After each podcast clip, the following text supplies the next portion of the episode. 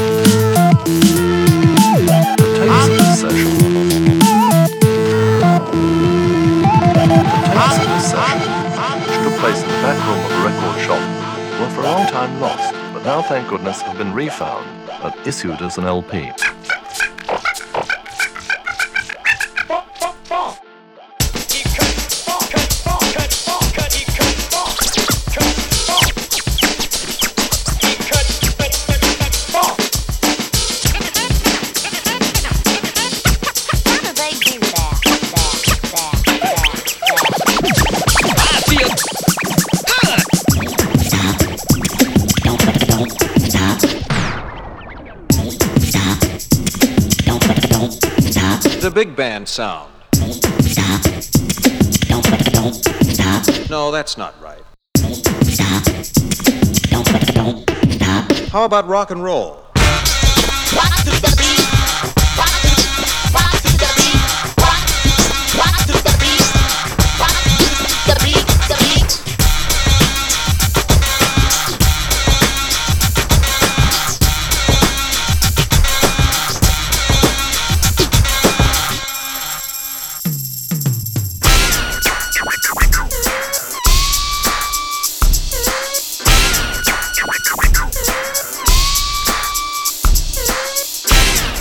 Hope that people will have an opportunity of coming together in groups to use this disc for their own DJ training.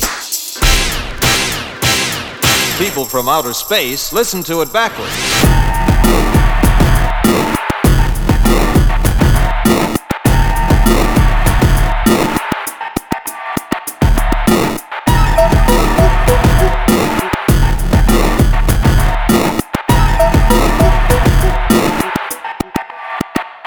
Records and the equipment to play them on are intended ultimately to give you pleasure. Pleasure, pleasure.